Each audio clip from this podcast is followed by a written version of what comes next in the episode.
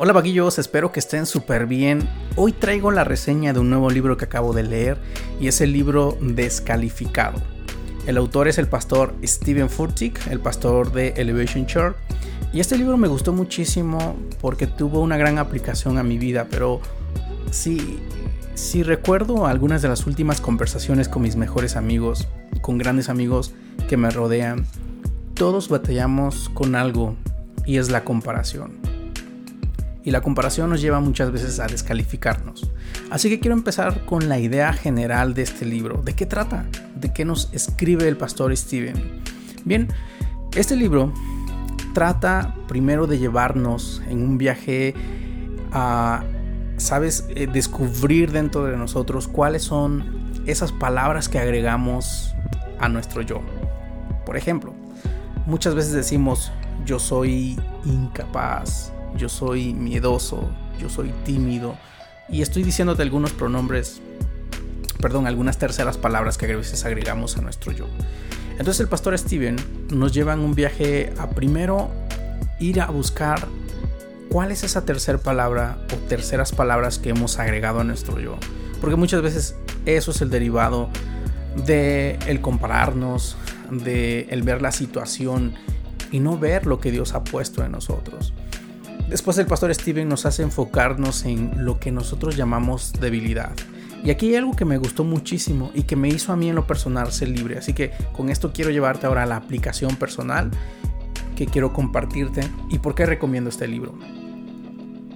Sabes, hay algunas debilidades que están en nuestro yo por un diseño que Dios ha puesto ahí en nuestras vidas.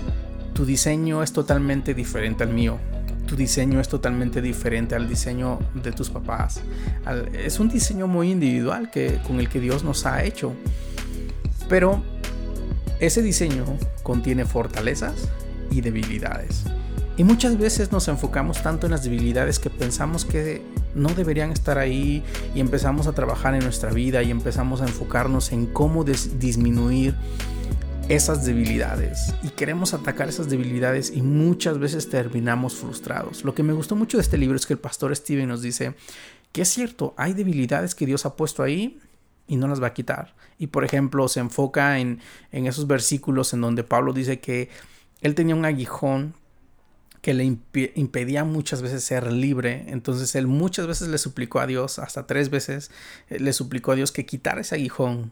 Y Dios le responde, bástate de mi gracia porque mi poder se perfecciona en tu debilidad. Entonces, cuando somos débiles, somos fuertes. Y esa es una frase que estoy robándome de este libro. Pero entonces hay que entender que hay dos tipos de debilidades. Debilidades que sí están mal y que Dios permite que las detectemos en nuestra vida para que la trabajemos y busquemos, busquemos de la fortaleza de Dios para anular eso y disminuir eso y removerlo de nuestra vida. Un ejemplo, el enojo. Si el enojo nos lleva a lastimar a personas que amamos y nos damos cuenta que somos muy ah, fáciles para enojarnos, eso es una debilidad. Y es una debilidad que está empezando a causar daño en los demás. Así que como dice en Santiago, si te falta sabiduría, pídesela a Dios y Él te lo va a dar. También nos da esa capacidad para pelear contra esas debilidades. Eso es por decirte un ejemplo de debilidades que en las cuales Dios sí nos da la visión de que están ahí y nos revela cómo atacarlas y cómo pelear contra esa debilidad, por supuesto con el favor de Dios y vencerlo. Pero hay otras debilidades que son parte de nuestro diseño.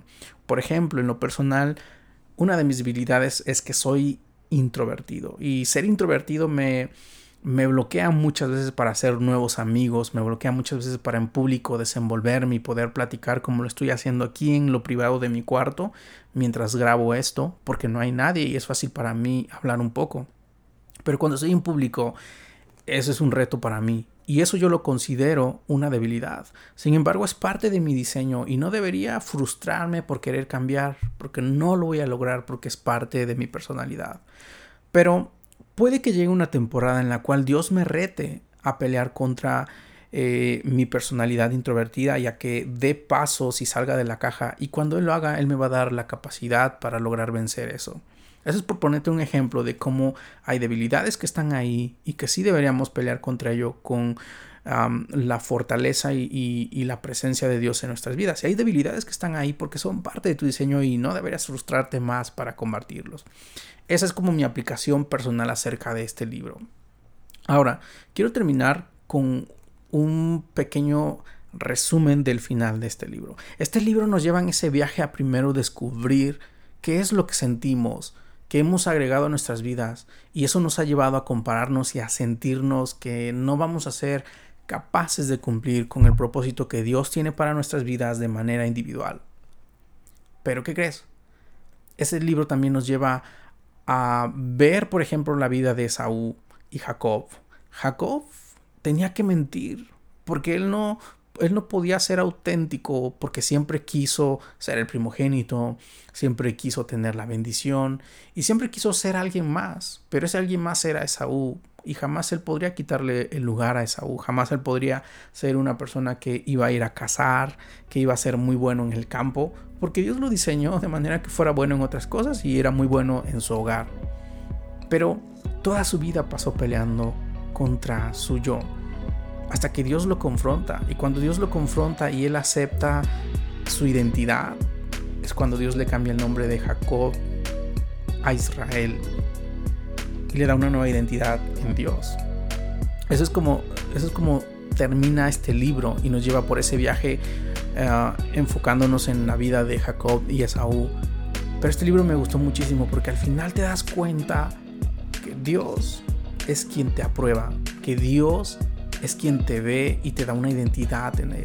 Cuando tú dices, yo soy débil, Dios te dice, tú eres fuerte, porque mi poder se perfecciona en tu debilidad. Así que no quiero hacer mucho spoiler, por eso trato de no hablar mucho del libro, pero tienes que leerlo, porque te va a llevar en un viaje en donde vas a descubrir primero cómo te ve Dios y cómo tú puedes recibir y abrazar esas palabras que Dios tiene acerca de ti y entonces, ¿cómo puedes verte como Dios te ve? Porque cuando te ves como Dios te ve, la inseguridad disminuye y puedes batallar contra la inseguridad. Y te das cuenta que lo más importante es ser calificados ante Dios antes que ante los hombres. Disfruta este libro, te lo recomiendo muchísimo. Puedes ordenarlo ya sea en pasta blanca. Yo lo tengo en Kindle, por eso tengo aquí en mis manos mi dispositivo. Pero este puedes encontrarlo en muchos formatos y te lo recomiendo ampliamente. Bendiciones.